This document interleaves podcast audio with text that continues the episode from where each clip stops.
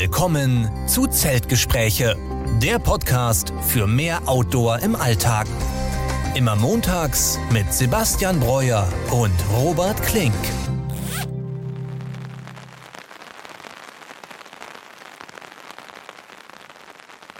Ja, und damit herzlich willkommen zur 40. Folge unseres Podcasts Zeltgespräche. Diese Woche wieder mit mir, Robert Klink und mit Sebastian Breuer. Sebastian, grüß dich. Guten Abend. Hi, Robert. Ja, 40. Folge haben wir mittlerweile erreicht. Ähm, Habe ich vorher gar nicht dran gedacht, aber eigentlich haben wir jede zehnte Folge immer eine Spezialfolge gemacht. Ähm, diesmal haben wir kein spezielles Thema vorbereitet, aber wir haben äh, vielleicht speziell gute Laune heute, Sebastian. Wie geht's dir denn heute? Ja, so, soweit gut. Äh, in den letzten Wochen tatsächlich viel Outdoor äh, erlebt, viel Outdoor gemacht äh, und mich auch viel mit Sachen beschäftigt. Mehr oder weniger kompliziert. Da können wir dann gleich nochmal äh, drauf eingehen. Aber ansonsten gesundheitlich äh, topfit. Und bei dir? Ja, ich kann auch nicht meckern. Also jetzt so langsam, wir haben ja Mitte März, ne, hat man auch mal die Sonne ab und zu gesehen. Ich war jetzt auch am Wochenende mal wieder wandern in der Sonne. Und äh, das ist echt traumhaft und so langsam, ja, habe ich es echt satt mit dem Winter und mit dem Schnee. Ich weiß gar nicht, gab es in München noch in der letzten Zeit äh, größere Schneefälle? Also tatsächlich Schneefälle nicht. Ich kann mich noch daran erinnern, ähm, dass es in München fast ein herrlicher Frühlingstag war, als ich dann Bilder aus dem Ruhrgebiet äh, mhm. erhalten habe, wo dann Schnee lag. Und genau äh, zu diesem Zeitpunkt ähm, war ich dann nochmal auf meinem letzten Snowboard-Trip äh, dieses Jahr. Also ich stand jetzt, glaube ich, dann zum fünften Mal in den letzten zwei Jahren auf dem Board. Äh, hat immer besser geklappt. Also jetzt eine blaue, rote Piste komme ich super runter und äh, das macht mir echt Spaß. Wie gesagt, immer noch, glaube ich, wäre Skilanglauf für mich die noch bessere Sportart, aber ich habe es jetzt mal mit Snowboard äh, probiert, hat echt Bock gemacht. Äh, und cool. man muss halt ein bisschen weiter noch fahren, um Schnee zu sehen, aber auch dann äh, sehen die Pisten weiter unten recht ärmlich aus. Also es gab eine Talabfahrt, ähm, ja, sieht man halt total alles aus Kunstschnee eigentlich, 100 Prozent wahrscheinlich. Und links und rechts daneben einfach nur äh, matschige Wiesen, also wie lange wirklich dieser alpine Wintersport noch wirklich zeitgemäß ist, äh, ja, bleibt dann mal zu, zu sehen. Aber ansonsten, mir hat das Snowboardfahren Spaß gemacht. Nächstes Jahr hoffentlich endlich mal wieder Langlauf zu machen. Aber da ist es echt schwierig. Da muss man halt genau schauen, äh, wann dann die Loipen, ja, das sind eben diese, äh, mhm. diese Bahnen, die dann gemacht sind, wann da wirklich genug Schnee ist, da muss man eigentlich jeden Tag auf die, aufs Internet, ins Internet gucken und dann einfach losfahren. Also wahrscheinlich eignet es sich sehr gut für ein Mikroabenteuer, einfach spontan dann loszufahren, wenn die Sachen ja, gespurt ja, sind. Ja. Weil man kann jetzt schlecht planen, man kann jetzt schlecht sagen, irgendwie im Januar, okay, nächste Woche da hole ich mir ein Hotel und dann bin ich mal zwei Tage äh, auf den Loipen. Das geht vielleicht dann wahrscheinlich im Norden Finnlands oder so, aber hier dann in, in Bayern geht das leider nicht so planbar. Ja. Ja, und von diesem Schneetag, von dem du gerade gesprochen hast, das war letzte Woche irgendwie, das war mhm. so überraschend für mich. Ich habe morgens hier das Rollo hochgemacht und alles war schon weiß und hat direkt kräftig den ganzen Tag weiter geschneit. Irgendwann um 14, 15 Uhr war es dann Ende hier im Ruhrgebiet. Und das war auch das erste Mal jetzt im Winter, dass ich hier vor der Haustür quasi den Schnee räumen musste. Und genau als es aufgehört hat, habe ich mir gedacht, jetzt lauf noch einmal irgendwie durch den Wald, mach noch mal eine kleine Wanderung, weil das wahrscheinlich das letzte Mal jetzt dieses Jahr oder den Winter überhaupt war, dass so viel Schnee lag. Und ich mhm. habe dann echt versucht, das so mal bewusst noch mal einmal so wahrzunehmen, zu genießen irgendwie. Und äh, habe dann jetzt eigentlich mit dem Winter abgeschlossen. Und ich hoffe, dass so schnell so erstmal nichts mehr kommt und das äh, ja wärmer wird. Ja, hier merkt man auf jeden Fall den Frühling schon. Also ähm, ich gehe ab und zu über so einen Friedhof hier in München und äh, vor ein paar Wochen war der noch voll mit Schnee. Und jetzt haben wir ganz viele Blumen da. Äh, man, hat die, man hat die Eichhörnchen, unser berühmtes Vogelgezwitscher ist auch da. äh, also der, der Frühling kommt, dann habe ich auch richtig Bock drauf. Und unsere nächste Tour äh, steht ja auch quasi, ähm, ja, vor, vor der Tür, oder wie, wie ist das Sprichwort, habe ich jetzt vergessen. ja, genau. Die steht vor den Angeln vor der Tür. genau, äh, und da freue ich mich einfach drauf, dass dann die Hiking-Saison, also wirklich mit äh, übernachten und so, wo man sich dann nicht um die Kälte so viel Gedanken machen muss, ähm, da ist. Ja, ich denke mal, spätestens in zwei Wochen ist für uns dann der Winter auf jeden Fall vorbei, wenn wir da in Portugal auf dem Fischer Trail ähm, mhm. an der Küste sind. Und ich habe jetzt auch schon auf Instagram folge ich vielen Leuten, die jetzt auch schon den Fischer Trail gemacht haben, Aha. Anfang März. Und das Wetter ist traumhaft. Ne? Die hatten da schon teilweise 20 Grad. Und auch wenn wir von da an zurückkommen, ist es ja Mitte April und dann wird hier auf jeden Fall der Frühling voll da sein. Ja, und wir beide haben uns auch so ein bisschen noch weiter mit der Planung beschäftigt. Haben wir letzte, in der letzten Podcast-Folge festgestellt, dass mal langsam Zeit wurde und eigentlich mhm. ging das jetzt recht fix. Ne? Wir haben so ziemlich alles vorbereitet, gebucht und du hast erzählt, du hast ja auch Gas noch bestellt. Äh, Track genau. Eat haben wir alles. Ich habe für uns noch ein paar Snackriegel organisiert. Du hattest dich um unsere Unterkünfte für die letzten beiden Tage gekümmert. Genau. Und ich habe jetzt nochmal geschaut, wo wir auch mit dem Camper dann anreisen und wo wir vielleicht am Trailhead gut parken können, das Auto auch stehen lassen können. Das muss man natürlich auch alles immer mhm. recherchieren. Ja, und es ist schon, ähm, ja, wir, wir fliegen ja nicht, sondern wir fahren die ganze Strecke.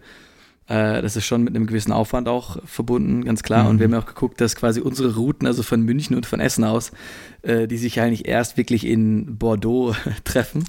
ja. Also äh, sehr weit äh, im Land. Äh, und aufgrund von, ich sag mal, ungewollten äh, privaten, beruflichen Änderungen habe ich ein bisschen mehr Flexibilität Ende des Monats und werde eventuell auch schon ein bisschen eher losfahren. Und habe mich dann noch damit beschäftigt, ob ich dann vielleicht ähm, schon ein paar Tage eher in Frankreich bin und habe mir da mhm. verschiedene Campingplätze rausgesucht. Äh, ich habe erstmal einfach bei Google Maps dann äh, geschaut, wo ich was finde. Und das ist gar nicht so einfach gewesen, äh, denn ich habe sehr viele schöne gefunden. Aber die, ähm, also ich habe erst überlegt, ob ich vielleicht auch in den Pyrenäen halt mache. Mhm. Habe mich jetzt aber dagegen entschieden, weil ich jetzt wirklich keinen tollen Campingplatz gefunden habe, der schon offen ist. Okay. Also, ist äh, wahrscheinlich wie in Deutschland, dass die von April bis Oktober dann so genau. halbjährlich genau. aufhaben, oder? Genau, genau. Ja, das ärgert mich immer. Das hat mich ja schon hier in Deutschland geärgert. Ja. Habe ich ja schon mal erzählt, dass der wunderschöne Campingplatz hier in Essen an der Ruhe im Oktober zugemacht hat, obwohl noch so gutes Wetter war. Und wenn du jetzt an Frankreich, Südfrankreich, Spanien denkst, dann macht es eigentlich keinen Sinn, warum die schon im Oktober zumachen und erst ab April aufmachen. Ja, ich verstehe das auch überhaupt nicht. Also man kann ja auch so den, den Campground winterfest machen, zum Beispiel wo ich jetzt vor ein paar Wochen war für mein erstes Stay Van Life, wo ich gleich noch darüber erzählen möchte, ähm, da sind die auch das ganze Jahr über da und haben einfach dann für den Winter das Wasser abgedreht. Ja? Und dann kann man da trotzdem da einfach dann stehen. Also äh, mhm. das ist ja völlig, völlig okay. Deswegen fand ich es echt schade, weil ich habe einen Campingplatz gesehen in den Pyrenäen. Der liegt in so einem Tal zwischen so mega Bergen eingerahmt und der hat irgendwie erst am 1. Juni auf. Finde ich halt super schade wäre ich gerne hingefahren. Ähm, jetzt habe ich halt einen so in der Mitte von Frankreich gefunden, der auch in so einem eigenen See liegt, in einem Nationalpark. Ich habe jetzt den Namen leider vergessen von dem Nationalpark. Äh, und dann noch in äh, Bordeaux halt an der Küste, Bay of Biscay oder so heißt der. Ähm, da würde ich dann auch noch vielleicht zwei, drei Nächte verbringen. Und dann würden wir uns treffen und wir würden weiter Richtung Spanien und Portugal fahren. Ja, dann werde ich da runtergefahren, kommen, dich dann irgendwo aufgabeln, während du da wahrscheinlich in der Sonne schon am ja. Strand an der Biscaya liegst. Schon ein bisschen Bräune eingesammelt. Ja. Ja, genau. Ja, ich freue mich auf jeden Fall total auf die Tour. Also die letzte ist ja auch schon echt lange her. Das letzte Tracking-Wochenende hatte ich ja wirklich auf Borkum im Dezember. Mhm. Und wir haben letzte Woche schon über Mikroabenteuer gesprochen und um schon mal ja, den, den Folgentitel hier aufzugreifen. Heute wollen wir mit euch mal über das perfekte Tracking-Wochenende sprechen und wie man das so ein bisschen plant. Denn mhm. ähm, du hast mir auch gefragt, was mein Lieblings-Mikroabenteuer war. Dann habe ich gesagt, das ist eigentlich das klassische Tracking-Wochenende. Und auch heute hatte ich wieder Situationen, wo ich wo mir manche Situationen in den Kopf kommen, aufgrund wahrscheinlich der Vorfreude, die ich jetzt auf den Trail habe, und echt die meisten Gedanken, die ich so habe oder Situationen, die ich im Kopf dann bekomme, die sind weniger von langen Trails irgendwie, die wir gemacht haben, aber meistens echt von so kurzen Situationen, die ich dann irgendwie auf dem Rheinsteig oder auch auf unserer Fenlo-Tour mhm. hatte, weil einen das immer so krass rausreißt, dann diese zwei Nächte, die man dann ab und zu hat. Und ich habe mir echt einfach vorgenommen auch, dass ich das dieses Jahr zumindest an einem Wochenende pro Monat ähm, machen möchte. Ja. Und ja, genau, da wollen wir heute mal drüber sprechen, wie man sowas planen kann, worauf man da achten äh, kann und warum das vor allem uns so viel Spaß macht. Ich glaube, wenn man das einmal im Monat hinkriegt, das wäre echt eine, eine richtig coole Sache. Ähm, und ich wollte gerade noch kurz darauf eingehen, du hast ja gesagt, wenn wir wiederkommen, äh, Mitte April oder Anfang April, äh, dass das Wetter dann noch besser ist. Und darauf hoffe ich natürlich, äh, denn bei mir ist immer noch der Plan, ich habe die Wohnung gekündigt, ich werde dann Fulltime, so lange wie möglich, aus meinem Wohnmobil. Ich sage immer Van, aber eigentlich ist es ein Wohnmobil, Wohnmobil arbeiten und leben. Äh, und dann wünsche ich mir natürlich, dass das Wetter ein bisschen besser ist. Ich werde dann erstmal hier in München in, Thalkirchen auf dem Stellplatz stehen, direkt an der Isar. Äh, Können wir dich dann alle besuchen kommen? Ja, ich habe neben mir direkt ein paar Stellplätze frei. Ich bin auch mal gespannt, ob die vielleicht äh, so eine Jahres- oder Halbjahresgebühr haben. Ähm, denn es gibt ja Campingplätze, da kann man wirklich für einen humanen Preis so einen Halbjahrenplatz oder Jahresplatz irgendwie sich schon mal äh, kaufen. Das wäre schon mal nicht, nicht so schlecht. Und ich wollte noch kurz davon erzählen, ich habe ja jetzt das erste Mal im Van übernachtet. Das hatten wir auch in der letzten Folge besprochen, habe ich ja noch mhm. nicht gemacht. Äh, und es hat alles wirklich perfekt funktioniert. Ich, es hätte nicht besser laufen können. Ich bin wieder zu meinem Lieblingscampingplatz gefahren in Mittenwald, Isarhorn, ähm, der so naturnah ist. Und ich bin mit dem dicken Schiff tatsächlich diesen kleinen Weg runtergefahren bis an die Isar. Vielleicht ein paar Lackschäden. Den du vorher mit deinem Offroad-Fahrzeug äh, genau. runter bist. Wo ich vorher mein Land Rover für, in Anführungszeichen, brauchte. Ja, und dann stand ich eben da direkt an der Isar. Ich habe äh, den Wassertank voll gehabt. Äh, ich habe Gas dabei gehabt. Ich habe das wunderschön auf 18, 19 Grad heizen können. Ich habe eine Truma Kombi 6, glaube ich, drin, also mit den 6 Kilowatt mehr als ausreichend für den äh, kleinen ja. Raum. Äh, ich konnte super in der Küche kochen. Der Kühlschrank war mehr als groß genug. Ich habe sogar dann drin geduscht. Ähm, ich habe das Wasser erstmal viel zu heiß gemacht, leider. Auf 60. Das ist auch passiert. Ja. Das unterschätzt man echt, wie, wie heiß der Boiler das Wasser machen kann. Ja, ich ne? dachte mir, 40 Grad ist vielleicht zu kalt, mache ich mal lieber 60 Grad und dann hätte, ich, ich mir Spiegeleier braten können in dem. In dem da war viel zu heiß, aber ja, hat einfach alles geklappt. Stauraum super, Fahren super. Also ich bin jetzt quasi wirklich bereit für Vanlife. Ich habe auch meine SIM-Karten hier, habe ich schon probiert. Einzige Sache, die ich noch nicht verstanden habe, ist, äh, ich habe leider einen PIN auf der SIM-Karte. Das heißt, mit meinem Handy kann ich die haben und das Handy als Hotspot nutzen. Wie es jetzt in meinem Router dann läuft, wie ich da die PIN lösen kann, ist mir noch nicht ganz klar. Das muss ich noch ein bisschen äh, rausfinden, aber ansonsten bin ich dafür ready. Und am zweiten Tag von dem äh, Van Live äh, Wochenende war ich dann auch noch wandern, auch im Schnee. Und zwar ging es auf den Staffel. Das ist ein Berg, mhm. der ist so 1532 Meter hoch und entspannte 750 Höhenmeter. Ähm, ich dachte, das mal gar nicht so schlecht, dass ich mir wieder ein Stück wandere, einfach auch für, für Portugal als äh, Preparation. Ja. Da ich, muss ich auch noch ein bisschen dran arbeiten. Ja. Also ich nehme jetzt auch vor, wieder täglich zu laufen, ein bisschen mehr. Ja, die Fitness muss halt, muss wiederkommen. Ja, vor ähm, allem, ich habe ja gerade schon, äh, sorry, erzählt, ja. dass ich mir jetzt ein paar Videos angeguckt habe und den Leuten gefolgt bin, die jetzt gerade auch schon den Trail gelaufen mhm. sind. Und ich habe mich doch, glaube ich, getäuscht. Also man läuft doch öfter und länger wirklich durch Sand, als ich vorher dachte. Das habe ja. ich jetzt irgendwie erst richtig wahrgenommen, weil ganz früher dachte ich das auch, dass man wirklich am Strand so lang läuft. Dann habe ich gehört, dass man nur an Trails am Strand vorbeiläuft. Mhm.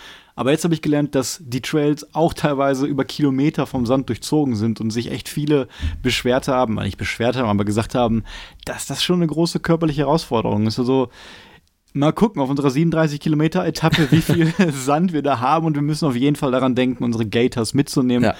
Ja. Ähm, ich habe meine lange nicht gebraucht, weil ich die meistens immer vergessen habe. Diesmal darf ich das auf keinen Fall machen, denn also bei dem Wetter und dann noch Sand im Schuh, ne, das ist keine gute Mischung, dann ja, denke ich. Das zieht dir die Haut von den Knochen wahrscheinlich. Ja, ja, ja. Ja, sorry, was, was wolltest du noch sagen? Ja, wahrscheinlich war dann Wandern oder Laufen auf Schnee eine gute Übung für Laufen auf Sand, aber ich habe auch mhm. wieder Spikes dabei gehabt, die ich mir dann drüber gezogen habe. Ähm, und als letzten Kommentar zu dem Wochenende wollte ich sagen, ich habe dann meine neuen Schuhe mitgehabt, die Ultra Olympus 5. Ich habe jetzt bin jetzt von den äh, Lone Peak weggegangen, mhm. weil ich wie gesagt Probleme mit der ähm, mit dem Material an der an den Seiten hatte. Und die Olympus haben eine ähnlich hohe Sohle wie deine Hoka Bondis und habe ich direkt gemerkt, super komfortabel. Ja. Die haben einen krassen Grip ähm, und auch das Material fühlt sich erstmal besser an. Ähm, also ich glaube, das könnte jetzt der Olympus 4 oder 5, ist eigentlich egal, welchen man da nimmt, äh, könnte eventuell mein neuer Go-To Hiking-Schuh werden. Also damit war ich jetzt super happy, was der bisher mhm. geleistet hat vom Komfort, vom Grip, äh, vom Material. Ja. Ja, interessant. Den habe ich bisher gar nicht so auf den Schirm gehabt und wo du das jetzt gerade schon mal erwähnst, die Altras, noch die Hokas, werfe ich mal kurz eine jo. Zuschauerfrage von äh, Matthias rein, der ja uns bei Instagram geschrieben hat. Er hat momentan Trailrunner von Adidas und bekommt dann seit kurzem Blasen. Und er sagt, er hat eigentlich relativ schmale Füße und hat dann am äußeren kleinen C von außen quasi Blasen, mhm. was ja normal darauf schließen würde, dass die Schuhe dann ein bisschen zu eng sind. Und ja, er fragt dann, äh, welche Schuhe da vielleicht in Frage kommen würden, auch meine Hokas. Und generell kann man ja schon mal darauf antworten, dass eigentlich der Hauptgrund, warum viele Leute mit den Ultra Lone Peaks laufen, der ist, dass sie relativ breite Füße haben und die Ultra Lone Peaks vorne bei den Zehen extrem viel Platz bieten. Ne? Ja. Das kannst du wahrscheinlich auch bestätigen. Also denn, das war ja auch damals die Empfehlung, die ich dir da gegeben hatte. Ist jo. das bei den Olympus eigentlich auch noch so? Ähm, die Olympus haben eine ähnliche Form wie die Lone Peaks. Ich würde sagen, nicht ganz so ausgeprägt. Ähm, das heißt, wenn ähm, er jetzt eher schmalere Füße hat, würde ich vielleicht nicht ganz zu den Lone Peaks rübergehen, äh, weil vielleicht hat er dann zu viel Spiel ähm, und das ist dann auch nicht so komfortabel. Ähm, deswegen so die Olympus 4, 5, die gibt es gerade auch relativ günstig zu kaufen. Äh, ich glaube, die werden auch gar nicht mehr, sind gar nicht mehr im äh, Portfolio gerade, also neuere gibt es gar nicht, sondern man kriegt dann vielleicht bei äh, Bergfreunde etc. Ähm, die kann ich dann dafür auf jeden Fall empfehlen, wenn man damit fein ist, dass die Sohle halt ein bisschen höher ist, weil äh, ja. wir beide sind jetzt noch nicht damit umgeknickt. Ne? Wir laufen aber auch primär halt mit äh, Wanderstöcken, äh, aber so hat es eigentlich super gut funktioniert. Also ja, ich kann da auf jeden Fall eine Empfehlung für die Olympus ähm, ausstellen. Und ich würde auch noch eine Empfehlung für die Hoka Bondis aussprechen. Mhm. Vor allem, ich habe auch schmale Füße, habe dann deswegen eigentlich sowieso keine Probleme mit Blasen an der äußeren Wand des großen und kleinen Zehs gehabt. Aber trotzdem verwende ich eben eine spezielle Schnürung bei allen Trailrunnern, die ich anziehe. Jo. Und ähm, ja, mache so eine Art Heel-Lock. Das kann man mal googeln. Das ist ein spezieller Knoten, den man ganz oben ähm, ja, anwendet, damit eben die Hacke wirklich sich nicht bewegt, dass man auch keine Blasen hinten an der Ferse bekommt. Und gleichzeitig lässt man die ja, vorderen beiden wie nennt man das, also Schnürsenkelpositionen quasi an den mhm. vorderen Zehen komplett entweder ganz leer oder geht nur einmal mit der Schnur durch und lässt das aber ganz lose, sodass die Zehen vorne super viel Platz haben und die Schnürung die da nicht weiter einschränkt. Und das klappt bei mir bei den Hoka Bondis eigentlich sehr, sehr gut. Ähm, ich weiß nicht, ob bei den Ultra Long Peaks, ob mir dann quasi, wie du das gerade angesprochen hast, dann irgendwie zu viel Platz vorne wäre, weil ich denke immer, solange der Fuß fest drin ist, durch diese Hackenschnürung, ne, ist es eigentlich egal, ob die Zehen dann irgendwie vorne was berühren oder nicht. Kann dann vielleicht beim Bergablaufen ähm, ein bisschen wackelig sein oder so, aber ja, so aus der Erfahrung würde ich dir dann auch raten, Matthias, um auf die Frage zurückzukommen, äh, wechsel auf einen anderen Schuh, wenn der Adidas vorne deinen kleinen Zeh berührt oder versuchst zumindest mal mit anderen Schnürungen, wenn das der Schuh denn überhaupt äh, möglich macht. Guter Punkt, Robert, zu der Schnürung, denn ich entsinne mich, äh, die Hot Route, ähm, da hatte ich nämlich auch ein bisschen sehr viel Spiel in den Altras und bin immer dann beim Runtergehen vorne angestoßen mhm. und habe dann versucht, die so zu schnüren mit dem Heel Lock. Äh, und das hat wegen diesen Schnürlöchern oder wie man das genau nennt, nicht so ganz funktioniert wie bei den Hokas. Okay. Ähm, deswegen vielleicht auch nochmal bei den Olympus sieht das aus, als würde das eher klappen. Deswegen da, wenn sein Fuß eben nicht so breit ist, würde ich eher dann die ähm, Olympus dafür ganz klar empfehlen. Und noch ein Mini-Kommentar, was viele Leute dann vielleicht auch nicht wissen. Bei den meisten Ultraschuhen, die haben einen sogenannten Zero Drop, das heißt, die haben eine komplett flache Sohle. Also bei den meisten Schuhen hast du ja die Hacke ein bisschen höher.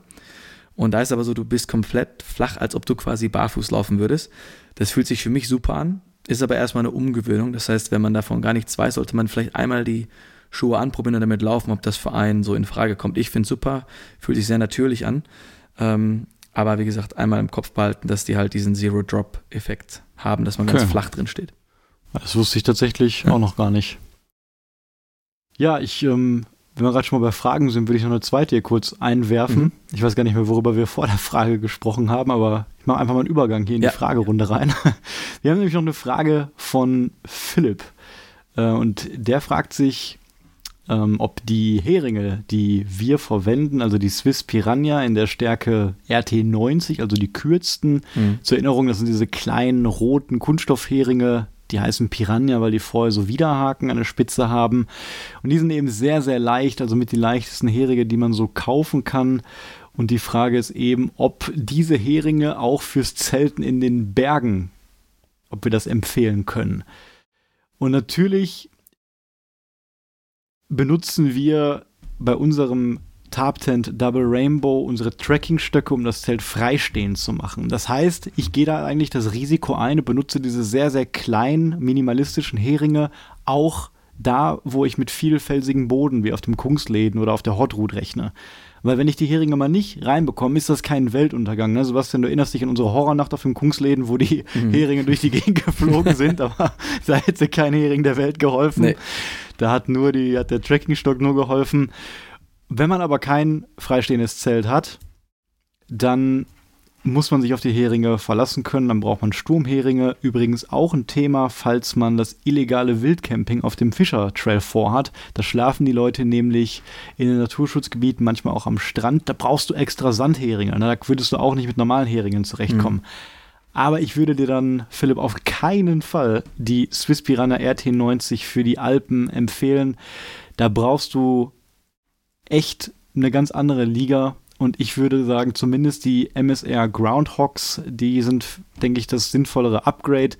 Da vielleicht, da gibt es zwei Größen, da vielleicht sogar auch die größere Größe, wenn du da wirklich einen Tab mit abspannen willst, ähm, vor allem oberhalb der Baumgrenze, da würde ich dann kein Risiko eingehen. Ähm, die RT90, die halten schon gut auf jeden Fall in der Wiese und ja, keine Ahnung, in, in nicht harten Untergrund die RT 120 eine Nummer größer, noch ein bisschen besser. Das ist ja wirklich überraschend dafür, dass sie so leicht und so klein sind, wie viel die dann wirklich oder wie die sich in den Boden reinfressen können.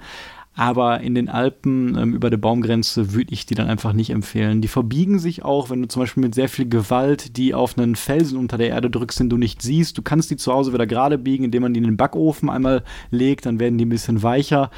Aber ja, das wäre quasi die Antwort. Nimm lieber was aus Aluminium oder anderem Metall mit und meine Empfehlung wären da die MSR Groundhogs auf jeden Fall.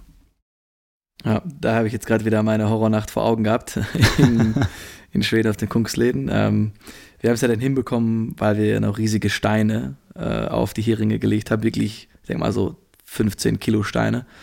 Ähm, und dann ist es trotzdem noch einmal rausgeflogen. Also da äh, hätte ich schon auch gerne dann andere Häfen ja. vielleicht noch gehabt. Obwohl unser Zelt hat es ja auch alles geschafft. Ne? Also, ja, also da hätte man echt einen ganzen Baumstamm in den Boden rammen ja. müssen, glaube ich, damit das da festgeblieben wäre.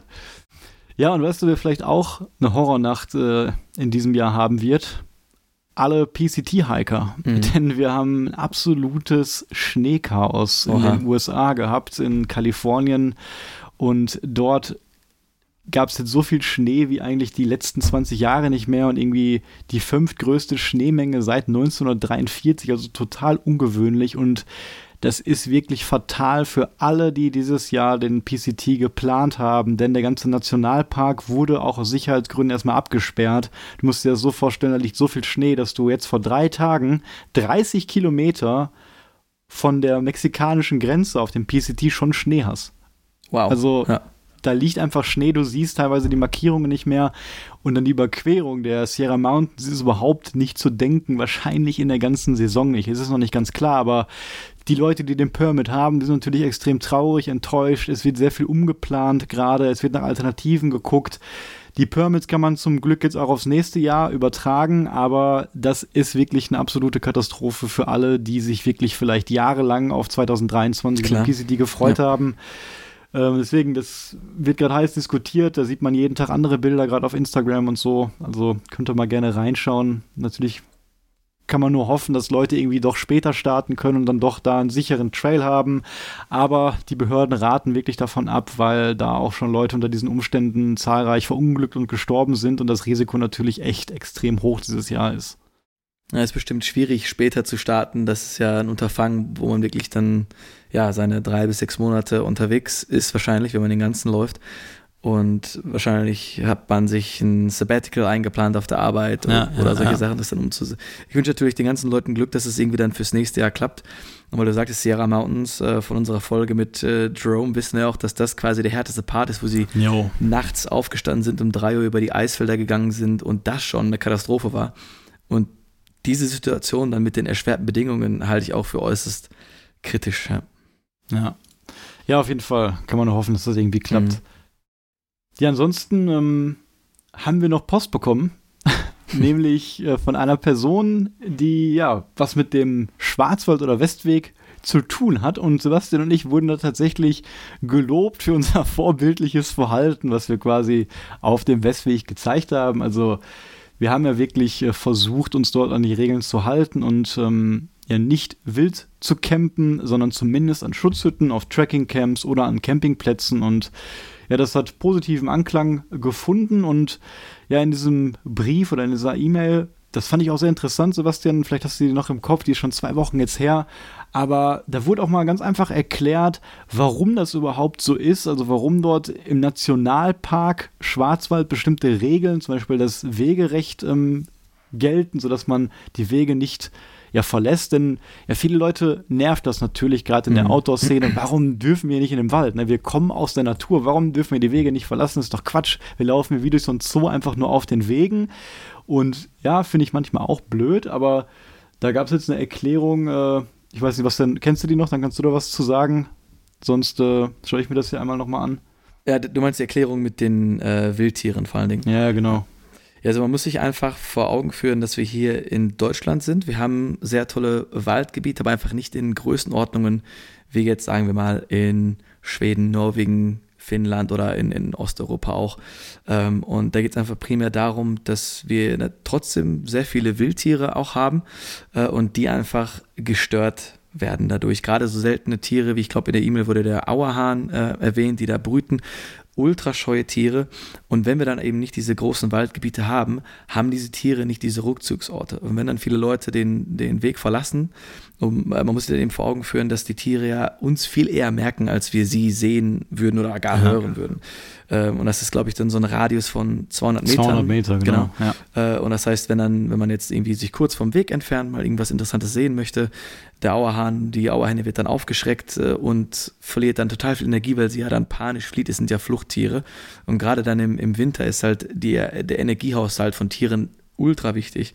Ähm, und dann kann es eben sein, dass die Tiere so gestört werden, dass sie dann zu wenig essen und einfach verenden. Das heißt, es ist wirklich essentiell wichtig, dass man gerade in den Nationalparks die Wege nicht verlässt, einfach darum, um wirklich Flora und Fauna zu schützen. Im Endeffekt finde ich es auch natürlich traurig, weil ich gerne auch Tiere selber ja beobachte oder mich freue, welche zu sehen. Und von den Wegen ist es ja, schwierig vielleicht, das zu sehen, aber es ist einfach essentiell dafür, dass in Deutschland die Wildnis ähm, so erhalten bleibt. Im Idealfall hätte ich auch gerne so viel Wald wie in Schweden, ähm, wo, das, wo wir auch das Jedermannsrecht haben und wo die Elche noch frei rumlaufen. Mhm.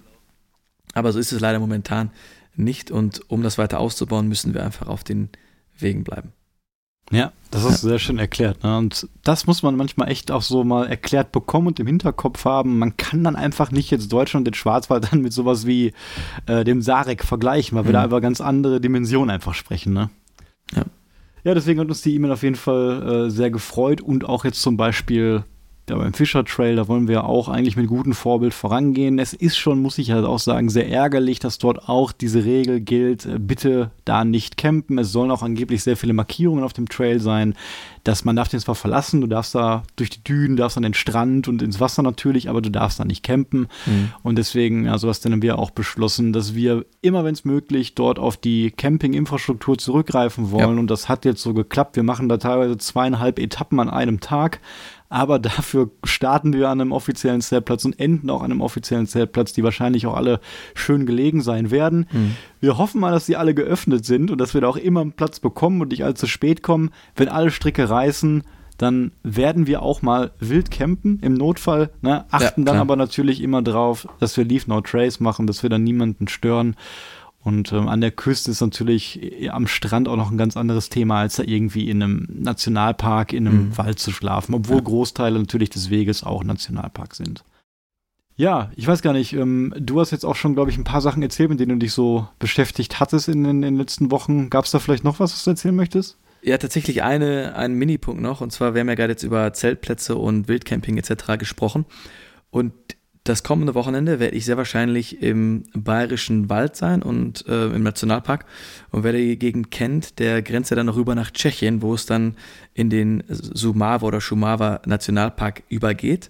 Mhm. Und da habe ich natürlich dann nach Campingplätzen auch geschaut. Und interessanterweise ist dann eben auf der tschechischen Seite, habe ich dann vier, fünf Notfall-Zeltplätze im Nationalpark gesehen. Also das heißt, anscheinend haben die in Tschechien tatsächlich so äh, Trekkingplätze einfach im Nationalpark. Ah, cool. Die sind so ein bisschen abgezäunt, der mich dann so ähnlich an die in Schleswig-Holstein erinnert. Ähm, deswegen wollte ich nochmal sagen, wer da irgendwie in der Gegend unterwegs ist, da kann man sich vielleicht auch einen sehr coolen Trail mit offiziellen Trekkingplätzen machen, sodass man im Nationalpark auf diesen Trekkingplätzen dann offiziell mit Erlaubnis äh, zelten darf. Und das hat mich irgendwie sehr gefreut, diese, diese Plätze da zu sehen. Und sah auch wirklich cool aus. Ja. Das war noch mein, mein Wort zum Sonntag. Eine sehr spannende äh, Sache auf ja. jeden Fall. Ja, jetzt haben wir schon ein bisschen gesprochen. Ich gucke gerade halbe Stunde schon fast. Deswegen fasse ja. ich mich mal ganz kurz noch, was ich äh, genau. so gemacht habe. Ein paar Sachen habe ich ja schon erzählt. Ähm, ich habe mir ein neues Stand-Up-Pedalboard zugelegt, denn ich plane dieses Jahr ein paar Touren, mal echt äh, Tracking-Touren mit dem Sub zu verbinden. Und ich habe mich da auch äh, für ja, ein Touring-Board diesmal entschieden. Da wären immer so Allround-Subs, dann gibt es Touring- und Race-Subs. Und ich habe vorhin Allround-Sub gehabt, war ich auch mega mit zufrieden, ist relativ einfach zu fahren hat auch jetzt vorne ja so eine Art äh, Leine und Netz gehabt, wo man da einen Rucksack dran befestigen konnte oder ein Dryback. Aber so ein richtiges Touring-Sub ist dann auch länger, bisschen äh, schmaler geschnitten und da kann man natürlich ein paar Sachen mehr dran befestigen. Und ja, ich bin eigentlich mit den Sachen von Decathlon immer sehr zufrieden, weil ich finde, Preis-Leistung ist da immer super. Deswegen habe ich mir da jetzt auch das ja, Aushängeschild Touring Sub geholt und konntest noch nicht Probe fahren, sieht aber cool aus und ich mhm. freue mich jetzt, dass der Ball in der See hier ein bisschen wärmer wird und ich dann endlich mal äh, wieder drauf kann. Denn äh, so hart wie Christoph Förster und Tim Kruse zum Beispiel bin ich da jetzt doch nicht. Äh, falls ihr die letzte Podcast-Folge von den beiden gehört habt, äh, da waren sie zusammen jetzt quasi im Eis äh, wieder Suppen. Ne? Letztes ja. Jahr, das haben wir jetzt einmal im Jahr gemacht. Letztes Jahr war es echt so, dass die dann mit dem Paddel das Eis durchstechen mussten und die hatten auch Eis-Subs, also aufblasbare Subs. Diesmal war es dann wohl ein bisschen besser, aber so erfahren bin ich jetzt mit dem Touring-Sub auch noch nicht. Ich werde sicherlich da ein paar Mal reinfallen am Anfang. Äh, deswegen bin ich da jetzt aber auf jeden Fall sehr gespannt und freue mich dann, wenn es ein bisschen wärmer wird. Ja, voll cool. Dann würde ich dir vielleicht dein altes äh, Sub abnehmen. Und dann, dann ja. auch ein paar Touren machen. Ja, gerne. Können wir auch zusammen dann machen. Ja, weil zu einem Van gehört schon, glaube ich, ein, ein, Sub dazu. Da fällt mir auch noch was zu ein, äh, und zwar zu dem, zu dem Eispaddeln, was du vorhin erzählt hast. Denn auch äh, nochmal ein Brettsport, zum Beispiel Surfen, das ist ja auch eine Sache, die ähm, jetzt auch öfter mal im Winter gemacht wird. Tatsächlich nicht nur an der Eisbachwelle in München, sondern auch in Norwegen. Denn ich habe äh, eine Freundin von mir, ähm, da habe ich nämlich gestern noch die Story gesehen die läuft gerade auf ihren Tourenskiern, also einfach Skiern, mit denen man auch einen Berg hochlaufen kann. Die haben so ein Fell drunter, sodass man dann nicht rückwärts rutscht, also kein richtiges Fell, sondern einfach so ein, so ein Stoff, der eben das Rutschen ähm, verhindert. Und damit wandert sie gerade durch Norwegen, zeltet auch dort, zu der Zeit jetzt gerade, cool. um dann eben zu einem Strand zu kommen, wo man dann in diesem Eismeer surfen kann. Also da auch nochmal großen Respekt. Das sieht richtig äh, crazy aus. Ähm, ich bin nochmal gespannt auf die nächsten Stories, die da kommen. Aber ich bin auch eher für den, für den Frühling und hab's da nicht so mit der Eiseskälte. Ja, das ist echt ein, ist ein interessantes Thema, ne? Dieses Tracking, Camping mit dem Wassersport und ich bin da eigentlich auf Sub gekommen durch mhm. den gerade schon erwähnten Tim Kruse, auf jeden Fall für alle, die ihn nicht kennen, ein großer deutscher Abenteurer, kann man fast schon sagen, hat eine Menge Bücher geschrieben, die ich alle gelesen habe äh, großes Vorbild auf jeden Fall und der hat so verrückte Sachen gemacht, wie die ganze Donau mit dem Sub entlang zu fahren. Oder Sebastian, achte drauf, wenn du bald in Bordeaux am Strand bist. Dort haben wir die Biscaya. Ja. Das ist so eins der, der wildesten Küsten eigentlich überhaupt, also von den Gewässern in Europa. Und er ist da quasi die ganze spanische Küste mit dem Sub entlang gesubbt, also quasi den Jakobsweg mit dem Sub gemacht über die wow. Biscaya, was einen unglaublichen Skill erfordert. Mhm. Und war dann fix und fertig, weil du einfach gegen die Strömung, gegen die Wellen kämpfen muss und hat dann einfach immer dort sich irgendeinen Punkt an der Küste, an der Steilküste gesucht und da dann übernachtet. Ne? Und das wirklich über Wochen die ganze Zeit. Und deswegen freue ich mich darauf, das auch mal zu machen. Ja, und parallel arbeite ich da gerade schon mal an meiner Kalt-Warm-Resistenz, sage mhm. ich mal. Ne? Wieder unser beliebtes Thema Eisbaden, was wir viel zu viel besprechen, aber zu wenig machen. Aber ich habe mir jetzt gerade mal vorgenommen, ähm, wenn ich zum Beispiel morgens duschen gehe, dann mache ich das tatsächlich jetzt gerade kalt. Also ich sage nicht eiskalt, aber es wird auf jeden Fall nicht erwärmt. Ne? Das ist dann, das merkst du richtig, wenn du deinen Warmwasserboiler mal nicht anmachst, dann merkst du anhand der Wassertemperatur, wie kalt es nachts draußen war. Das habe mhm. ich so auch noch nie effektiv wahrgenommen. Wenn ich aber mal abends irgendwie duschen gehe, dann gehe ich jetzt manchmal nach dem Sport, vor allem wenn ich Muskelkater habe, richtig heiß baden. Ne? Einfach so mal den Wechsel zu haben. Und auch, wo ich jetzt da in Südfrankreich wieder vor ein paar Wochen war, da war ich dann auch anbaden im Meer und ja, so langsam werde ich da auch ein bisschen toleranter, was die, die Hitze und Kälte, glaube ich, angeht. Ähm, und da komme ich um unser Thema, was wir letzte Woche nämlich besprochen haben, jo. nämlich das Thema Mikroabenteuer. Und da haben wir euch ja versprochen, dass äh, wir uns beide mal Mikroabenteuer für den anderen überlegen. Und äh, ja, sowas denn, wir haben uns auch ein bisschen was überlegt und haben ja schon vorher mal darüber gesprochen. Und irgendwie, ja, ähm, ja finden wir es halt cool, wenn wir beide das Gleiche irgendwie machen. Mhm. Und da hatten wir auch beide die gleiche Idee. Ich, ich erzähle es jetzt einfach mal, ja. aber äh, wir haben einfach gedacht, wir wollen das ganz minimal machen, Podcast-Motto mehr Auto im Alltag, also etwas machen vielleicht in der Woche, mal zu übernachten. Und damit wir das beide jetzt auch gut umsetzen können, haben wir gedacht, wir überlegen uns mal oder suchen uns die, das nächste Gewässer aus, egal ob See oder Fluss, an dem wir jetzt noch nie waren ja. und fahren da spät abends in der Woche mit unserem, mit deinem neuen Camper hin und mit meinem, übernachten dann da, so nah am Wasser wie es geht, stehen früh auf und springen dann einfach mal in den See oder in den Fluss. Ne? Das müsste jetzt Ende März noch relativ kalt sein. Jo. Und haben einfach in der Woche einen schönen Sonnenaufgang und fahren dann einfach früh zurück äh, nach Hause, dann zur Arbeit und haben dann einfach mal so, ein, so eine kleine Übernachtung in der Woche eingebaut mit dem schönen Sonnenaufgang, mit, mit ein bisschen Eis oder kühlem Baden dann in Gewässer, wo wir noch nie waren. Und ich finde, das vereinigt eigentlich viele Punkte, die wir letztens so gut fanden an Mikroabenteuer und ist eigentlich eine Sache, der gibt es keine Ausrede, das nicht zu tun. Ähm, die Zeit hat man eigentlich immer in der Woche, oder was meinst du? Vollkommen. Bei mir ist wahrscheinlich eher die Qual der Wahl. Wer, wer es kennt, um München herum gibt es so viele Seen, die man äh, in einer gewissen Zeit relativ gut erreichen kann. Da müssen wir gucken. Ich gucke vielleicht mal in die Temperaturen und gucke mir den wärmsten See aus. und dann nehme ich den. Und dann ist dann irgendeine Thermalquelle dann ja. wahrscheinlich, wo dann 20 Grad sind. Nein, ja, okay, dann äh, lass uns versuchen, das bis ja. zur nächsten Folge echt mal zu machen. Äh, warum nicht? Habe ich auch echt Lust drauf, mal wieder so rauszugehen und so eine kleine Challenge zu machen. Und dann haben wir auf jeden Fall was zu berichten. Ja. Und die letzte Sache, die, wir, die ich noch erzählen möchte, ist, ähm, weil ich jetzt auch schon ein paar Mal gefragt worden bin, was denn mit meinem Video über ja, Rucksäcke, DCF-Rucksäcke los ist. Und ich habe da echt Probleme gehabt, das diesmal abzufilmen, denn ich habe ein paar neue Equipment-Sachen, Mikrofone, Kameras und ich habe das Video echt tatsächlich dreimal filmen müssen, bis es jetzt endlich im Kasten war.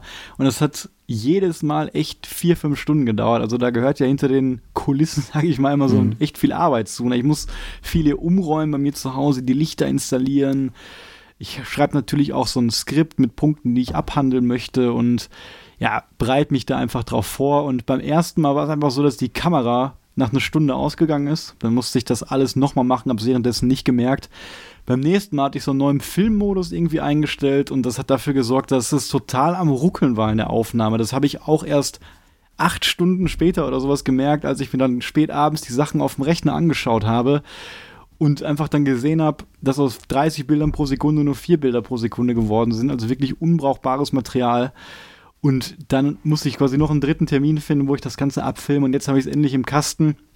Dadurch, dass ich jetzt so oft die Sachen gefilmt habe, äh, ist das Video, finde ich, auch echt gut geworden. Also ich habe, glaube ich, viele Details dazu den Rucksäcken jetzt immer, äh, immer gut erzählt und da wurden auch immer mehr draus. Deswegen ja, freue ich mich, äh, das jetzt endlich geschafft zu haben. Und ich hoffe, dass das jetzt in den nächsten Tagen dann auch online geht. Deswegen für alle, die sich da jetzt für High-End Ultraleicht-Tracking-Rucksäcke im Vergleich interessieren, äh, die können gespannt sein auf das Video, was dann jetzt erscheinen wird.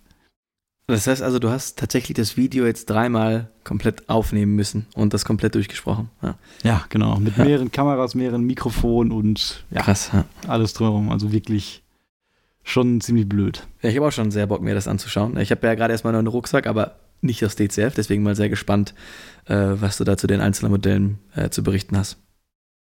Ja, und damit beende ich mal unsere kleine Anfangsrunde, die mhm. jetzt schon 40 Minuten geht. Ähm, wir hatten ja uns das kleine, vielleicht ist das auch das Thema der 40. Spezialfolge, einfach mal ein bisschen locker, äh, ja. lockere Gesprächsthemen. Aber trotzdem, äh, der Titel sagt ja, das perfekte Tracking-Wochenende, ne? wie planen. Und äh, Sebastian, ich frage dich mal, wie sieht denn für dich so ein perfektes Tracking-Wochenende aus? Komme ich sofort zu. Ich fand nur interessant, dass du gesagt hast, dass wir auch ein bisschen quatschen und wir beide hören ja auch selber gerne Podcasts. Ich höre auch ab und zu Hagrid's Hütte zum Beispiel und ich weiß, ob du das kennst, da geht es ja um die Harry Potter und dann äh, Harry Potter Bücher und dann besprechen sie mal einzelne Kapitel, aber schweifen dann auch irgendwann immer komplett ab, aber wirklich komplett. Ja? Und äh, das ist dann wahrscheinlich bei uns manchmal äh, auch so. Genau. Kann schon sein. Jetzt komme ich wieder zum richtigen Thema, bevor ich auch abschweife. Ähm, das perfekte Tracking-Wochenende und ich glaube, meins sieht dann minimal anders aus als deins. Ich würde dann einfach mal durchsprechen, äh, wie ich das angehen würde. Ich würde also gucken, okay, wann kann ich äh, Freitag los? Und dann würde ich Freitag wahrscheinlich bis Sonntag äh, unterwegs sein, also direkt nach der Arbeit losdüsen am Freitag. Das wäre mir schon wichtig, das, das mitzunehmen. Ähm, und ich würde mir ähm, wahrscheinlich etwas mit schönem Wald raussuchen, ja, eine, eine, Wald, eine Waldwanderung. Ähm, da natürlich mit einem äh, Campingplatz dabei und ich würde die Etappen wahrscheinlich etwas weniger stark machen als du. Du magst ja immer die sportliche Komponente. Äh, die mag ich natürlich auch. Äh, dennoch würde ich wahrscheinlich dann ja bei so 30, 33 Kilometer bleiben. Ich erinnere mich dann eben noch an unsere äh, Venlo-Tour, äh, wo ich halt einfach gemerkt habe, okay, wenn es dann an die 40 geht, ähm, ist es ein bisschen viel. Ich finde es, wenn es jetzt eine, eine, Woche oder zwei, drei Wochen ist, dann ist es okay, da kommt man ja dann langsam rein und hat irgendwann mhm. die Fitness. Aber wenn man jetzt nur zwei Tage dann auf einmal von einer Woche Office sitzen, 0 auf 100 Vollgas gibt, ähm, das habe ich einfach gemerkt, für mich verpackt da mein Körper einfach nicht ganz so geil und ich möchte dann auch den Sonntag vielleicht noch gut wandern und, und gut mitnehmen. Und ich weiß noch, wie ich mich halt am Sonntag dann in der Venlo-Tour äh, gefühlt habe. Deswegen würde ich etwas humaner, also auch noch sportlich, aber für mich über für meine Fitness einfach zugeschnitten. Ähm, dann würde ich ungefähr gucken, okay, wie viel Wasser brauche ich dafür, wie viel Kalorien verbrauche ich dafür, wird dann halt mein, mein Wasser und mein Essen dafür planen, äh, würde mir vielleicht noch das Wetter natürlich angucken und dementsprechend überlegen, welchen Schlafsack ich mitnehme. Ähm, ich habe auch zwei verschiedene Buffs, vielleicht welchen Buff ich mitnehme, brauche ich noch irgendwie extra Equipment, brauche ich meinen Liner für den Schlafsack oder reicht mein ganz normales Equipment, würde dann meine Packliste durchgehen, Rucksack packen ähm, und dann einfach losfahren. Ja. Und zwei schöne Tage im Wald verbringen. Für mich ist einfach der Wald das, wo ich richtig Energie tanken kann, wo meine physische, mentale Gesundheit wieder voll dabei ist. Ähm, und ich würde es, wie gesagt, ungefähr so bei ja, 30, bis 35 Kilometern lassen. Vielleicht würde ich auch in Gegenden gehen, wo ich weiß, da gibt es seltene Tiere, die ich eventuell vom Weg aus doch sehen könnte, wie zum Beispiel äh, Sauerland, Rothaarsteig, Wiesente oder im Harz gibt es ja auch Luchse oder sowas, halt in solche Gegenden oder einfach auch die, die Spuren der Tiere sehen. Ich glaube, das wäre dann ein sehr spannendes, sehr cooles Tracking-Wochenende für mich. Ja, und du hast schon echt coole Punkte angesprochen. Also das sehe ich fast alles genauso. Man muss sich natürlich in erster Linie immer fragen, ne, was möchte ich überhaupt machen? Man braucht erstmal ein Ziel, eine Idee, was mhm. kann ich machen? Und da gibt es verschiedene Ansätze. Einerseits kann man natürlich sich irgendwie selber eine Route oder selber eine Idee und ein Ziel bauen. Ne? Was wir gemacht ja. haben, ganz klar, wir wollen jetzt nach Fendo laufen. Dann guckt man, wie weit ist es, ist das machbar am Wochenende, teilt das dann in drei Abschnitte der Freitag ein bisschen weniger zum Einlaufen, der Samstag der Haupttag, wo man von mhm. morgens bis spät abends unterwegs ist und Sonntag dann, ja, sage ich mal, ein Dreivierteltag, da steht man früh auf und kann dann spät abends zurück. Aber aus Erfahrung kann ich sagen, Freitag, auch wenn man dann früh Feierabend machen kann vielleicht, dann fährt man zum Trailhead hin. Da sind dann nicht mehr als 20 Kilometer entspannt drin, außer man will wirklich spät durch die Nacht laufen. Mhm. Eine andere Option ist natürlich, darauf bin ich ja eigentlich dann gekommen, weil ich gesagt habe, ich möchte den Rheinsteiger jetzt dieses Jahr laufen. Ich hatte aber keinen Urlaub mehr. Und dann habe ich mir überlegt, warum teilst du das nicht in vier Wochenendtouren? Ne? Das beinhaltet natürlich, dass ich nicht nur einmal zum Trail fahren muss, sondern dann insgesamt viermal. Ich habe das in vier Wochenenden mhm. gemacht. Aber das war irgendwie cool, weil man dann immer fortlaufend über das ganze Jahr so ein Projekt hatte und hat sich ja. schon immer auf das nächste Wochenende gefreut. Und da muss man natürlich einige Sachen bedenken. Einerseits, es darf nicht zu weit weg sein. Also umso näher, desto besser. Ich würde sagen, alles, was zwei bis maximal drei Stunden weit von dem eigenen Wohnort entfernt ist, eignet sich noch für ein perfektes Tracking-Wochenende. Auch wenn man drei Stunden vielleicht mit dem Auto, mit dem Zug fährt. Man darf nicht vergessen, man läuft ja danach quasi zwölf Stunden, dann nochmal zwölf Stunden, also ist ja dann wirklich fast 70 Stunden unterwegs. Ein bisschen weniger, 60. Und was sind da eigentlich drei Stunden, die man dann vielleicht fährt? Hm.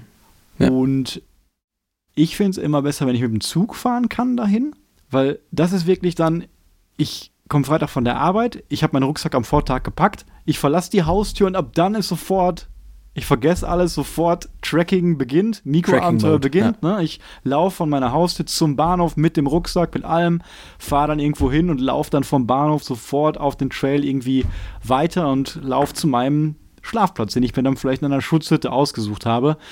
Wenn ich das mit dem Auto gemacht habe, das habe ich auf dem Rheinsteig auch manchmal so gemacht, dann bin ich irgendwo hingefahren, wo ich den Trailer als letztes verlassen habe. Ne? Man versucht ja dann auch immer so Connecting Footprints zu machen, also genau da weiterzumachen, wirklich, wo man aufgehört hat. Das kann manchmal bedeuten, dass man auch so einen kleinen Umweg einfach hat, wenn man dann mhm. vom Trail dann zum Bahnhof geht und dann nächstes Mal vom Bahnhof wieder zurück. Das muss man natürlich dann auch mit einplanen, dass dann noch ein paar extra Kilometer draufgehen. Aber das Auto habe ich dann einfach meistens stehen gelassen und gerade an Wegen, die an einem Fluss entlang gehen, äh, Rhein, Mosel oder wie ist nochmal der Fluss, was denn in, im Süddeutschland, wo du, glaube ich, letztes Jahr auch einmal warst, da gab es auch so einen ganz bekannten Trail. Weißt du, was ich meine? Da warst du, glaube ich, auch einmal unterwegs.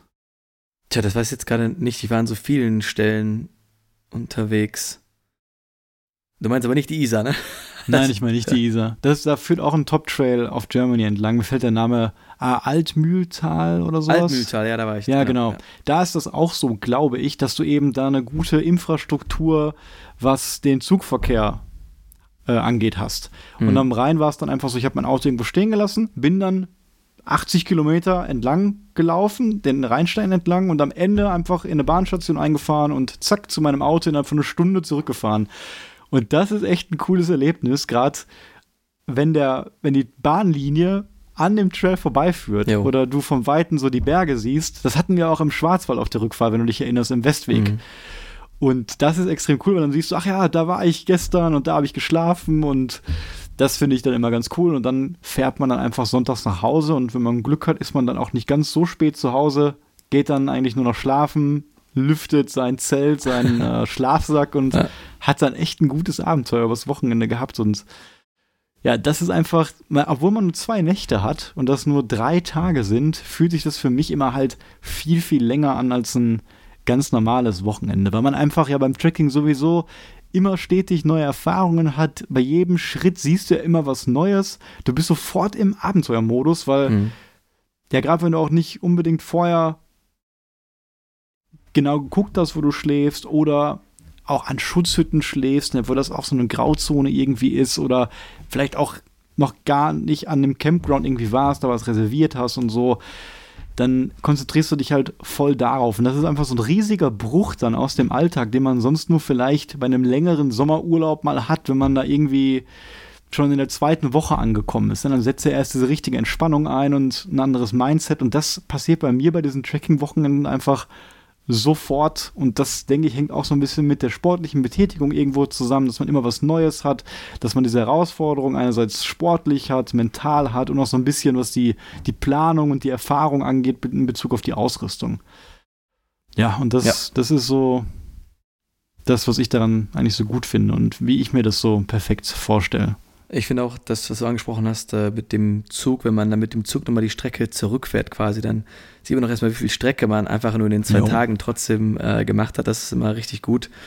Ähm, das haben wir auch in der Hot Route ja auch so ein bisschen gehabt, dass wir da so äh, zurückgefahren sind. Und was du auch äh, meintest bezüglich dieser Bruch aus dem Alltag.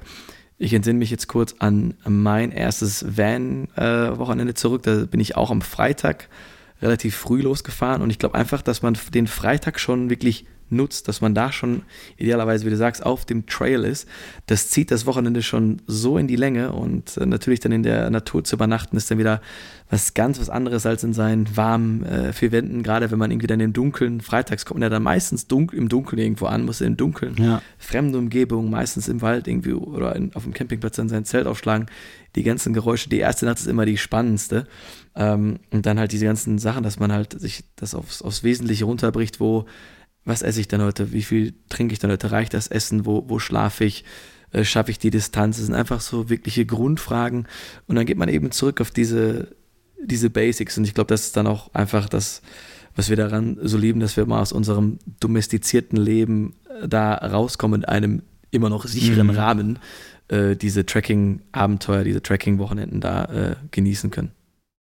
Ich freue mich auch so wieder in der Natur, weißt du, in so einem deutschen Wald im Frühling wach zu werden um halb sieben. Das ist so schön. Da ja. kannst du, egal wie früh am Wochenende aufstehen und hinfahren, das ist nicht dasselbe, als wenn du da, da wach wirst. Ne? Und deswegen hoffe ich, dass ich auch den Moselsteig dieses Jahr schaffen werde, auch an Wochenenden zu laufen. Da habe ich echt unglaublich viel Lust drauf.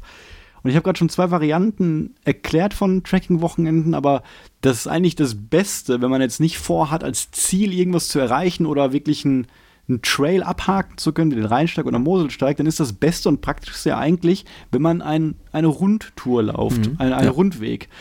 Und damit bin ich auch damals gestartet und habe mir einfach, als ich im Winter überlegt habe, was machst du den Sommer über, habe ich mir Rundtouren ausgesucht. Einfach Gebiete wie das Sauerland oder andere Punkte, die mich interessiert haben, vielleicht auch wo kleinere bekannte Wanderwege sind und habe überlegt, wo kannst du mit dem Zug oder mit dem Auto hinfahren, dort stehen bleiben und dann 60, 70, 80, 90 Kilometer so in einer Runde laufen, dass genau zwei Schlafmöglichkeiten sich ergeben und du dann am Sonntagnachmittag oder abends wieder an deinem Auto rauskommst.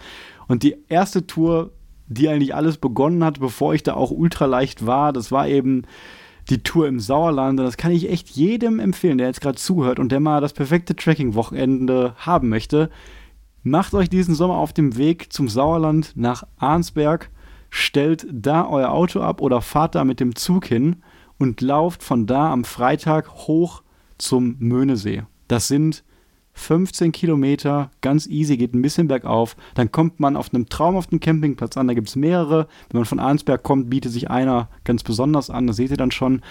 Und da ist ein kleiner Strand, da hing damals eine Hängematte zwischen zwei Bäumen. Das sah aus wie in der Karibik, obwohl ich im Sauerland war. Und das war super, da eine Zeltstelle zu haben. Dann wacht man Samstagmorgens auf, packt alles ein und dann geht es quasi über einen ganz anderen Weg Richtung Arnsberg zurück, aber weiter zum Sorpesee. Und da ist man dann schon so, ich glaube, das waren 28 Kilometer unterwegs. Wunderschöne Natur, kann dann am Sorpesee schlafen. Dort hatte ich einen Campingplatz, der es angeboten hat, einen Zeltplatz direkt am Wasser zu haben, also einen Meter entfernt, genauso wie man sich das eigentlich vorstellt, wenn man an einem See campen will. Mhm. Äh, das war ein Highlight, Sebastian. Ich weiß nicht, ob du dich daran erinnerst. Ich habe dir den Spot auch gezeigt, als wir vor zwei Jahren Silvester einmal am, äh, am Sorpesee ja. waren. Da habe ich gesagt, hier habe ich mal äh, eine Nacht verbracht. Und dann bin ich sonntags einfach auch wieder über ja, irgendwie 20 Kilometer zurück nach Arnsberg und dann glücklich nach Hause gefahren. Und da das so meine erste Tour war und damals hatte ich da echt viel zu viel Gepäck noch bei und ich hatte, glaube ich, sogar einen Stuhl im Rucksack drin, also völlig überladen das würde ich gern auch jetzt nochmal machen und nochmal komplett neu mit dieser ganzen Tracking-Erfahrung irgendwie sehen und bewerten. Aber das wäre so meine klare Empfehlung, äh, das mal zu machen. Und allgemein die ganzen Seen im Sauerland oder auch in anderen Regionen, die bieten sich an, dann mal zu gucken, welche Zeltplätze habe ich hier, wie kann ich die sinnvoll verbinden, so in 25 bis 35 Kilometer Abständen. Und das habe ich auch schon oft gesagt, dieses ganze Planen und Rumtüfteln und Überlegen, das macht mir richtig Spaß, um solche Touren zu planen. Und der halbe Spaß für mich ist dann auch wirklich zu gucken, hat das alles so geklappt? Sieht der Schlafplatz so aus, wie ich mir den vorgestellt habe? Und wie ist das eigentlich alles? Ne? Da geht meistens immer was schief und das macht das Ganze dann auch äh, so spannend. Man muss dazu noch sagen, ähm, ich habe mir jetzt gerade vorgestellt, dass du mit so einem riesigen Klappstuhl durch die Gegend gelaufen bist, aber du hast ja schon einen fast, also einen, einen sehr leichten Stuhl dabei gehabt. Ne? Also es war jetzt kein, kein Riesenhocker, ne? Der, das, der hat so ein Kilo gewogen und ich hatte sogar auch einen Tisch dabei. Ja, den kenne ich. Ich hatte Tisch. einen Tisch und ich hatte das MSR Elixir 2 bei. Ja. Also 2,3 Kilo. Dann hatte ich einen Rucksack bei mit einem Eigengewicht von 1,8 Kilo. Ich hatte echt viel Kram mit. Keine, keine leichte Isomatte und also waren bestimmt 20 Kilo am Ende in dem Rucksack. Geht natürlich alles. Ich habe es auch geschafft. Ne? Habe den Schlafsack nach außen befestigt und so, aber ja, das kann man, das kann man nicht mehr vergleichen mit, mit dem Ultraleicht-Equipment natürlich jetzt, ne? Was hast du dann summa summarum an Gewicht dabei, würdest du schätzen? Wie gesagt, also ich ja? denke, Total Weight dann so 20 Kilo mit, mit Essen und, und Wasser. ja, ist, ist schon viel. Ne? Ja. Dann weiß man das erstmal zu, zu schätzen, schätzen, wenn man ja. da ein bisschen äh, ultraleichter unterwegs ist. Krass, ja. Ja, und ich hätte auf jeden Fall auch noch mal Lust, mit dir irgendwie dieses Jahr ein Wochenend-Tracking eine Wochenend-Tracking-Tour zu machen, denn unsere Fellow-Tour ist jetzt genau ein Jahr her. Das war ja damals so der Kick-Off, den wir im März hatten. Ne? Und da war es mhm. ja auch noch super kalt. Ich glaube, am 23. März sind wir gestartet. Und äh, ja, da denke ich auch gerne dran zurück. Und ich denke mal, ich hoffe mal, wir kriegen das irgendwie auch dieses Jahr hin, äh, dass wir da auch mal eine Tour machen können. Ja, ich hoffe ja, dass ich durch mein Vanlife noch viel flexibler bin, an welchen Orten ich wo, wann bin. Ähm, und ja, vielleicht können wir auch mal zusammen Vanlife machen und dann direkt von unseren Vans aus starten, wie du das auch mal gerne machst. Äh, da werden wir bestimmt ein paar coole Sachen für den Sommer geplant haben. Ich habe gerade zufällig noch, äh, bin ich an die äh, Karwendel-Tour gestoßen, weil ich habe wieder an Mittenwald und Isar gedacht. Ähm, und das ist ja das Karwendelgebirge. Und es gibt tatsächlich eine, die nennen es hier eine Viertagestour. Aber ich denke, dass wir das wahrscheinlich in drei Tagen schaffen würden. Also würde sich auch anbieten für ein Wochenende. Ja, es ist allerdings eine Hüttentour. Äh, das heißt, man müsste da in den Hütten schlafen. Ne? Ähm, aber macht ja nichts. Die Hütten sind, sehen klasse aus. Ähm, und es ist gut anspruchsvoll. Ich schaue gerade 52,4 Kilometer. Hört sich erstmal nicht so schlimm an. Ne? Das, das sollten wir easy schaffen. Ähm, hoch 4500, runter 4100. Okay. Aber in drei Tagen. Ist eine gute Herausforderung auf jeden ja, Fall. Genau. Und ich wollte noch ein paar Tipps geben, wenn ihr versucht einzuschätzen, wie viel ihr so laufen könnt an diesen mhm. Wochenenden. Das habe ich ja schon mal gesagt, für mich ist so 33 Kilometer und 1000 Höhenmeter irgendwie der normale Punkt. Wenn es dann irgendwie mal notwendig ist, dass man länger läuft, ist das auch okay, weil man muss natürlich gucken, wo kann ich schlafen, muss sich danach dann irgendwie richten. Und oft gibt es natürlich auch Karten, die dann die Schutzhütten oder sowas alle listen und dann muss man einfach gucken, wie kann ich diese Punkte verbinden. Wie schon gesagt, freitags nicht zu viel laufen, gucken, dass man die Woche davor sich schon ein bisschen einläuft, auf jeden Fall. Ich nehme auch gerne mal einen Wasserfilter mit, denn es ist bei der kurzen Dauer dann vielleicht nicht unbedingt notwendig, dass man nochmal extra einen Supermarkt ansteuert oder sonstige Infrastruktur. Das ist auch ein großer Vorteil, da man nur zwei Nächte unterwegs ist, kann man sich das dann vielleicht auch mit dem Duschen sparen und muss dann nicht extra wie bei einer langen Tour dann noch unbedingt auf dem Campingplatz schlafen, wo es ein Waschhaus gibt oder unbedingt irgendwie dann einmal in der Woche ein Zero Day in, einem, in der Unterkunft machen. Denn eigentlich äh, reicht das dann ja, wenn man von Freitag bis Sonntag unterwegs ist. Und dann kann man eigentlich die volle Zeit, die man unterwegs ist, dann nur in der Natur verbringen, was finde ich auch noch ein ganz großer Vorteil auf jeden ja. Fall ist. Ja, hoffentlich haben wir da ein paar richtig coole Touren dieses Jahr. Das äh, nehme ich mir auf jeden Fall vor. Ich hoffe, das können wir auch umsetzen. Aber bin ich mir sicher, dass wir das dass wir da mal richtig coole Sachen hinkriegen. Ja, wir haben ja schon genug große Touren auf jeden Fall geplant, ja. da werden wir gut mit beschäftigt sein. Äh, wie gesagt, Schleswig-Holstein, Steig, mhm. das wird auf jeden Fall auch richtig cool, da freue ich mich besonders drauf. Das ist auch wirklich quasi wie ein Tracking-Wochenende nur in XXL, weil wir da wirklich ein, eine neue, unbekannte Route haben. Ne? Ich bin natürlich besonders gespannt, weil ich die akribisch geplant habe. Dann eben diese Herausforderung, klares Ziel, wir müssen nach Flensburg, wir müssen da irgendwie durch, wir mhm. müssen jede Nacht wild campen, wir haben da irgendwie kein Sicherheitsnetz oder sowas, deswegen, äh, das, das wird schon ein cooles Abenteuer.